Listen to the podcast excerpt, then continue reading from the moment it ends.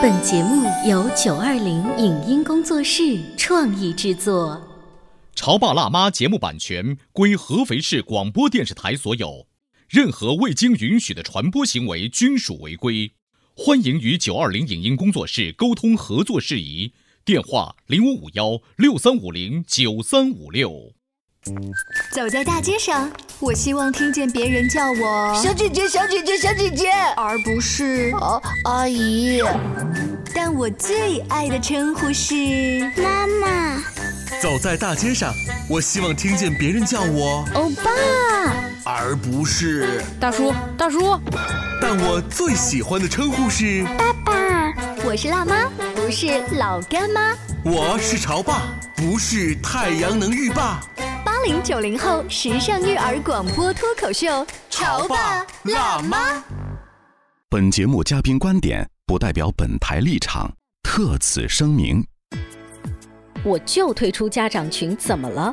近日，一位家长的退群宣言受到了大范围的关注。他在视频里愤怒地表达了自己对老师的不满。表面上，这位家长显得很仗义，替自己、替他人表达了内心的不满。但是，为什么实际上却是不关心孩子处境、不会处理情绪的做法？现在的家长群到底是一种什么样的存在？面对家长群的种种生态现象，我们该如何拿捏尺度？欢迎收听八零九零后时尚育儿广播脱口秀《潮爸辣妈》，本期话题：家长退群到底是什么压垮了你？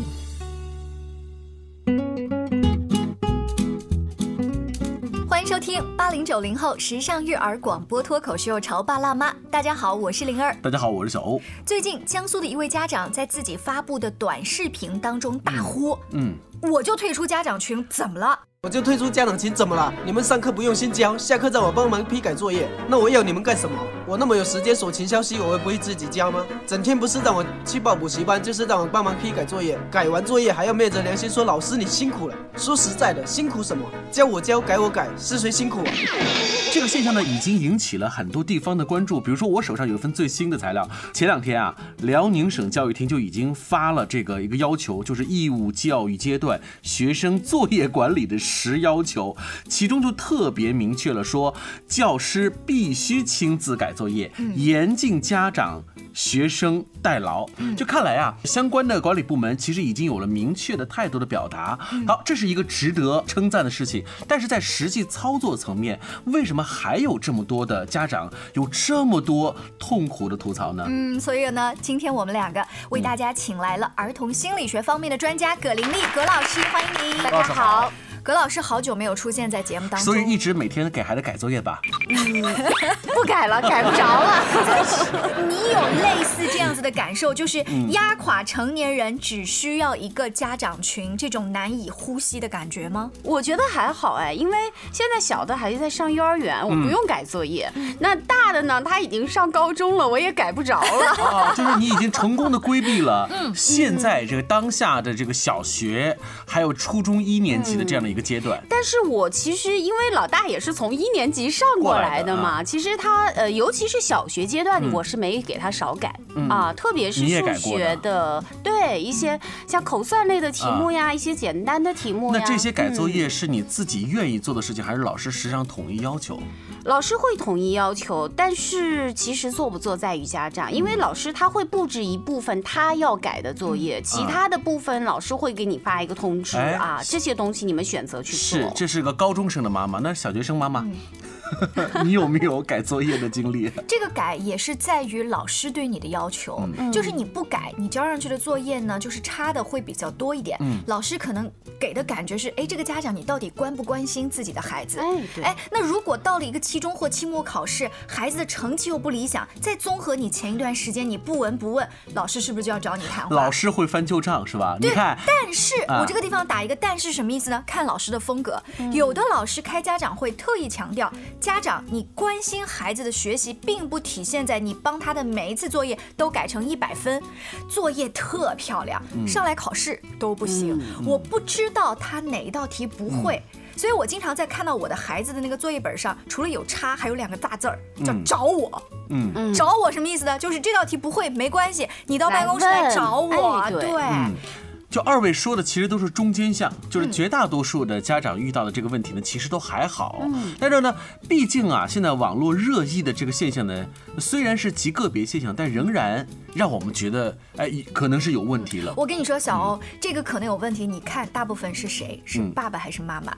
葛老师，我跟你说，我身边就有一个这样子的爸爸，他在孩子上到一年级下学期的时候，他实在 hold 不住，他知道我做这种育儿类节目，跟我说，灵儿，我从那个群里退出来了。嗯，我悄不悄的退出来了。嗯，然后我说，那你退出来这个作业你不知道？哎，不是有妈妈在吗？啊，反正我忙，我也关心不到他的这个成绩。那我在里面，我头疼呐。他不看，眼不见心不烦。他眼不见心不烦，反正有个依赖啊。一是有妈妈在，二呢，他觉得我给孩子家家门口找了一个很好的辅导老师，他能做的都做了，他觉得他要专心去做生意。嗯。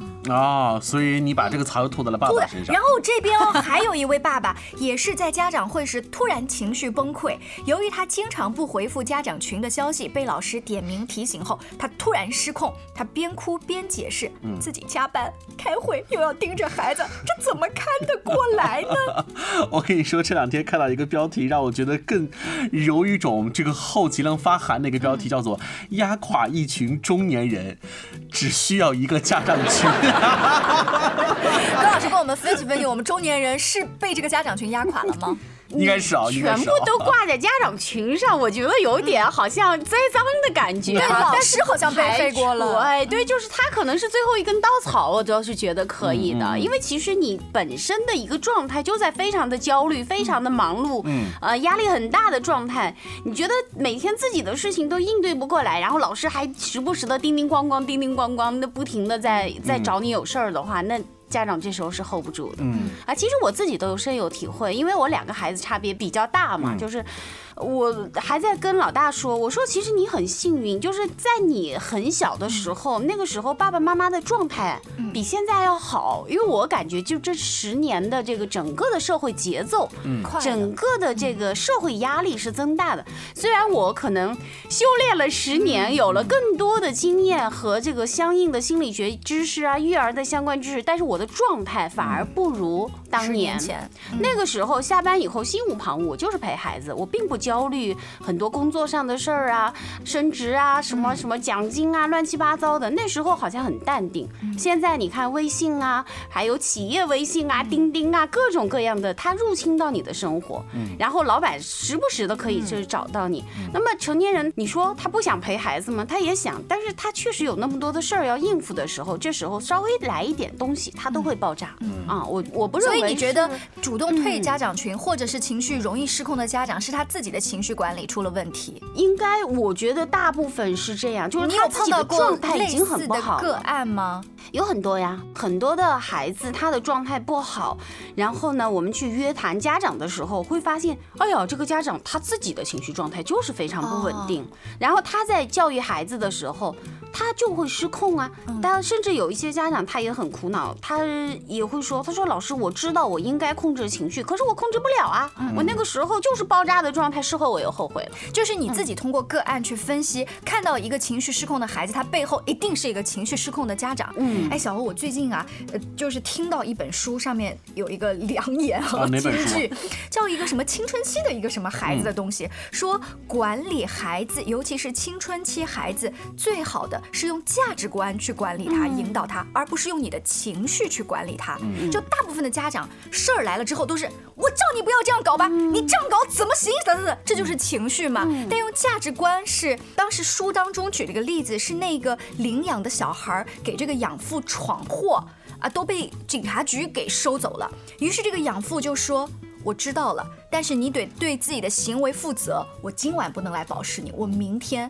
他的价值观就是你得对自己的行为负责。那一般的就是你这个臭小子，我马上就要把你送到其他家庭去。哎，你说的很好，但是有的时候啊，放到现实生活当中，你总是觉得这个支撑起来，它实在是太苍白。我们就拿家长群这件事情来讲，你看为什么很多家长在一直在吐槽，就是家长群里头这个生态本身很让我们吐槽。比如说，如果老师发了一个相关的任务。务或者是目的、目标之类的，那一定会家长会说好的，老师收到，老师等等等等，也许会有其他的人还会反过来问老师，追问老师什么什么问题。这个时候，你作为一个普通的家长，你在群里头看你你会怎么说？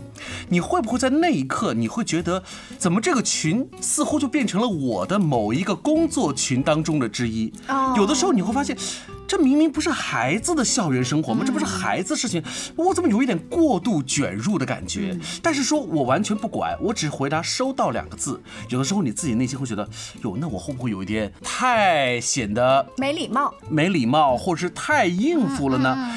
所以你总是在拿捏这个尺度，这个拿捏的过程远远比你决定做这件事情要复杂的多。所以有的时候你会觉得，为什么我特别头痛？家长群看上去这是一个孩。孩子的群，但早就成为了我的工作的一部分了。我跟你说，家长是怎么处理的？第一呢，就是家长啰里吧嗦在后面讲太多之后呢，push 班主任收到不用回复。嗯 还有一种情况呢，是大家都会 Control C 上面一个人说收到，谢谢老师辛苦了，一朵小花。每个人都在 Control C Control V。是，所以这是我们对付家长群的一种方式，就是简单回复。但有的时候你往往简单回复呢，老师可能未必要的是这个答案，老师可能要的是这种回应，所以有的时候你就觉得，哎呀，太痛苦了。就是这是孩子的事儿。这个我觉得还是，其实一个群的风气关键在群主嘛，对吧？关键在老师。关键是老师怎么要求的。其实我觉得我没有遇到那种特别需要彩虹屁的老师哈。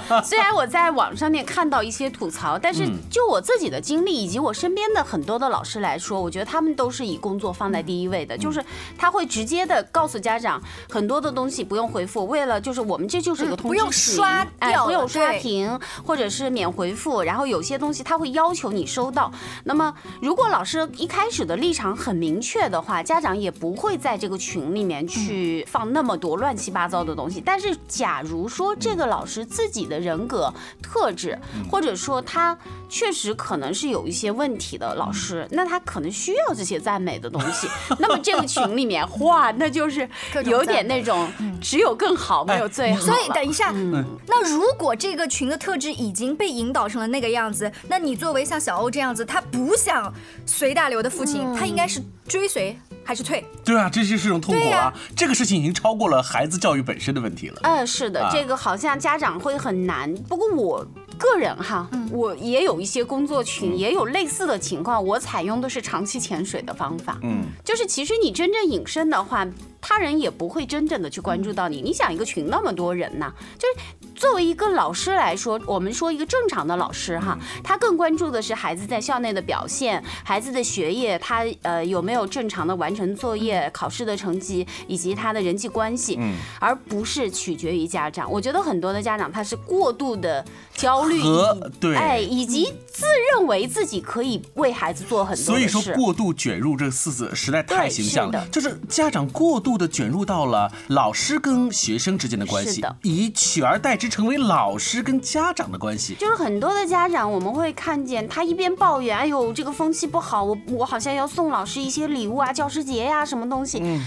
但一方面呢，他不做什么。和他做什么，我个人认为没有什么太大的区别。包括我身边的相当多的老师，他们甚至会觉得这是一个负担。嗯，但是家长如果是一个很焦虑的家长，他总要觉得我必须要为孩子做一点什么的话，嗯，那么其实他是自己逼迫自己要卷入，然后完了以后又很累的一个状态。好，那我们今天呢，请来了葛玲丽老师，大家一起来聊一聊，身为家长都不可不入的一个家长群，你会在里面用一种什么样淡定的态度回？回复呢，还是你有勇气退出呢？稍微休息一下，广告之后接着聊。你在收听的是《潮爸辣妈》，小欧零二，叫你变成更好的爸爸妈妈。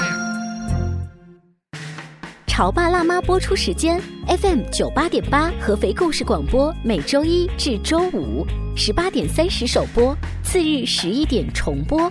网络收听，请下载荔枝 FM、喜马拉雅，搜索“潮爸辣妈”，订阅收听。官方抖音号“潮爸辣妈”。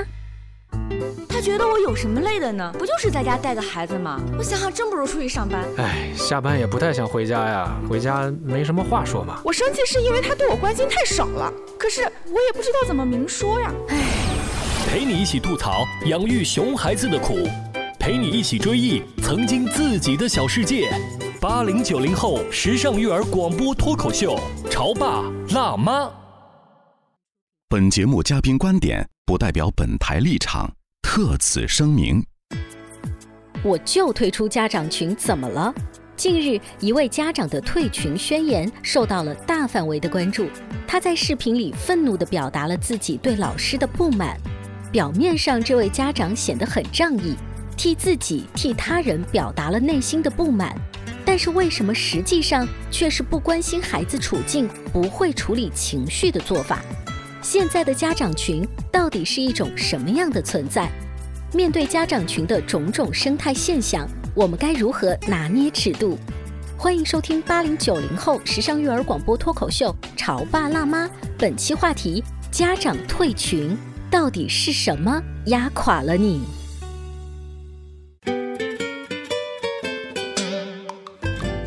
广告之后，欢迎您继续回来。作为家长，作为潮爸辣妈，你在家长群里是一般第一、第二个回复老师的信息，还是潜水的那一种呢？就每个家长他的那个气质特点是不太一样的。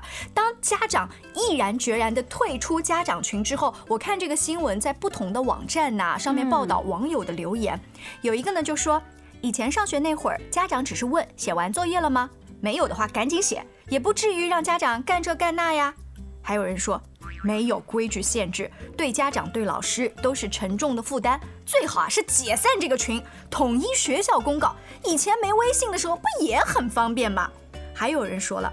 太任性了，这个家长，你考虑过孩子的处境吗？嗯，哎，我就想问问，就这句话背后，你考虑过孩子的处境吗？是这个家长的哪一些互动的行为会影响到孩子？就是那个毅然决然退出群的家长，还撂挑子的那一个，还放出视频在网站上的那一个，你考虑过孩子的处境吗？我觉得这个家长可能他是属于自己的情绪处理方式有一些问题，因为作为一个成年人来说，如果你觉得这样的方式不适合的话，你完全可以采用一种比较温和的一些妥比较妥善的方式，比如说你去跟老师沟通啊，就是觉得有些事情我可能做不了，去呃说一下自己的实际的困难，或者你做一些求助，就是用一种所谓的私信方式，就私下的一对一的方式，嗯，就是一种很理性的。沟通啊，两个平等的人，呃，互相就你要求我做的这件事情，但是我做不到，我是什么什么原因做不到啊？这是一种就事论事的就内容的一个沟通，而这个家长采用的这个方式，好像就是。老子不干了，老子有情绪了，我不愿意这么干，你让我生气了，宝宝不高兴，后果很严重的这种方式。哎，你刚刚用宝宝不高兴了，虽然是一个网络用词，但其实他就是一个宝宝，他是一个大宝宝。是，就是他对自己的这种行为和他自己的情绪，以及他自己的行为情绪可能造成的一些后果是没有很多的这种考量的，包括。这个行为的界限啊，很多的东西，好像我觉得这个家长是有一些那种弥漫的感觉。哎，但这个爸爸会不会有点英雄情节？就是你们其实都有怨言，你们不说，我来说，我反而是有点拯救大家的感觉。呃，可能他自己会有一样这样的一种感觉，但实际上我们说，无论是拯救者也好，还是呃期待被拯救的人也好，其实他都是某种边界不清。就是你只要应对你的事儿就可以了，我们的这个世界上不需要超人。嗯啊，每个人把自己的事儿弄好了，其实就 OK 了。现如今的这个人际社会当中，边界呃实在是一越来越重要。我们的意识，但是其实也越来越模糊。尤其我们就拿这个家庭和校园之间的这个边界感，你说以往啊，或者说五六年前，那个时候有个东西叫做校校讯通，嗯，它是种单向性的，对，就是发通，呃，老师或者校方会发通知到你的手机短信上，这个时候你想要回复，也没有什么太多的这个技术条件回复，所以单向性的那那就是单方面的收到信息，我们就按照那个办。但是技术提升之后呢，单向性变成了多向性，甚至是变成了一种复杂的立体向性。这个时候，我们已经发现了，这种回复已经成为了你的这种人际社会当中的一一环了。对，难度就上来了，所以边界感就模糊到你可以嗯，这可能就是对于家长的这个各方面的要求确实提高了。嗯，很多家长如果不具备这样的能力的话，他可能就会变陷入一种啊牢骚啊、情绪啊等等。其实这些东西，我觉得对于家长来说，可能也真的是一个养孩子就是你修炼的过程。那葛老师，你把这个话可以讲的再直接一点，这样子易于冲动的家长，你这样发完脾气之后，可能让你的孩子陷入什么尴尬的情况？我相信家长在这么说的时候，会有一部分的家长会会觉得，哎呀。案子为我出了一口气啊，同时也有一部分家长可能也会为老师抱不平，因为老师布置的这些作业其实是对于每一个孩子来说是一样的，嗯，而且对于现在的这个社会来说，老师只要把他分内的工作完成了就 OK 了嘛。老师可能也有很多的委屈啊，上面有文件要求我们不能布置作业，但是你的孩子掌握又有困难，那怎么办呢？那必须要你家庭要负起家庭的责任。那如果你觉得我是给你。额外的增加了一些负担，你就不做就好了啦。那但是期中考试、期末考试到了小学毕业的时候，你说我这个孩子成绩不好，你不要来找我。嗯啊，那可能我觉得老师也会有很多的要吐槽的地方，就是那么多的孩子，那么多的家长，怎么就你出了问题呢？嗯啊，我们也可以看见，就是呃不同的家长他在对孩子的教育上面，他的重视程度是不一样的，这个确实也是差异化的。有一些家长。可能不需要老师去布置，他早就把各种培训班、各种教辅都买好了，甚至压得孩子透不过气。他可能是需要班主任来开导，让孩子轻松一点。是的，这样这种家长，他可能是走到了另外一个极端，就是他过于注重孩子的这种学业呀，然后恨不得自己亲自上阵去帮孩子去写、去改等等等等。老师布置的越多，他可能心里越高兴。那还有一部分家长就是说，我把孩子送到学校。了，这就是你老师的事儿了。你为什么还为学校孩子的事儿来烦我？我觉得这两个极端呢，都是有一些问题的。其实我们的教育是需要家庭和学校的一个互动、互相支持和配合。如果是相互理解的这样的一个状态的话，那么家长你觉得负担重了，你可以去跟老师沟通，去问一下，同时也可以去跟其他的家长。我觉得这个很重要，就是你要去了解一下班级里面其他的家长是不是也都觉得负担太重。嗯，如果大家都是这么。认为可能老师的这个要求是过高了一点。如果大多数的家长都是觉得可以接受的，那么你可能要反思一下，为什么我就觉得那么受不了？哎，说到这个沟通啊，我想到前一段时间认识一个妈妈，她是在家长群当中很善于沟通的妈妈。但有的妈妈呢，是属于资源很丰富，可以给孩子们找到各种，比如说习题的材料。后来他们几个妈妈就商量说，发现问题的可能是 A 妈妈。但是跟老师沟通的可能是 B 妈妈，他们派不同的妈妈去跟老师做协商一些事情。哎，我觉得如果这一个退出家长群的爸爸他自知我心里有火，但是我我搞不定，那我可以派家里的老婆，对不对？或者说其他。呃，所以说你就发现我们这种互动啊，因为现在这个技术手段越来越丰富了，所以我们的互动变得越来越简单了。我们这时候互动只是看到的是家长跟老师之间的这种我们的垂直性的互动，但是你没有发现。横向性的水平层面的互动其实还比较少，就指的是家长与家长之间、家庭和家庭之间的这种，还有家长和孩子之间，对这种水平化的互动，实际上应该要多起来。有，我跟你说，小欧家什么时候有啊？你家报了奥数啊？就就呀，那我家也得报。就当攀比出现的时候，就但是我觉得这实际上是需要改变的。当年我们小的时候，那个时候。老师跟家长的互动可能一个学年就两次，呃，一学期一次，就是期中考试的家长会。呃，你说曾经的互动的这个怎么样呢？客观来讲，的确很少，因为那个时候你跟老师的见面就那一次，所以。你多少能了解到孩子在学校的情况呢？我觉得可能性很低。现在早就打破了那个界限了，变得越来越频繁了。我觉得频繁是我们生活给我们带来本身的进步，但是我们的实质的这种互动的内容和质量，的确是需要我们好好的来提高的。嗯，其实我觉得我们从这个新闻或者从这个视频上面，其实是一个比较单一的视角，就是爸爸的一个视角啊。嗯，当然也有很多人去支持爸爸，或者有。有一些人去支持老师一方，但是实际上我们并没有看到这件事情的全貌，就是在这个家庭里到底发生了什么？是这个爸爸他到底面临了哪些压力？包括他跟老师之间有没有沟通啊？校方的要求之前有沟通，但是也无果，都有可能。是的，校方要求是不是确实是过分了？我们都不知道。但是有一点可以肯定的就是，呃，你如果在。生活中觉得学校或者家长群里面给你自己的压力大了，那么首先第一条你要想着去解决这个问题，去跟老师和其他的家长，包括自己的配偶和孩子，要多做全面的了解，然后去做一个理性的处理，而不是说像梁山好汉一样把大旗一扯，老子就不干了，我不跟你玩了这种态度，我觉得这是一个非常低龄化的一个处理方式。嗯，再来呢就是回到家。里面，爸爸他如果是这种冲动的性格，妈妈平时应该多少有观察，嗯，就是不要爸爸把这种对老师的怨言，在孩子写作业的时候就不断的啰嗦透露出来，这样也让孩子觉得，哎，你看我爸都不喜欢老师，嗯，说不定明天就要帮我调班换学校，是的，对不对？就这些负面的情绪的影响，然后妈妈可能情绪管理比较好的，也要来稍微控制一下爸爸。对，其实我觉得哈，不论是改作业还是不改作业，我觉得。家长对于孩子的这个关注度是要有的，不管你多忙，你既然生一个孩子，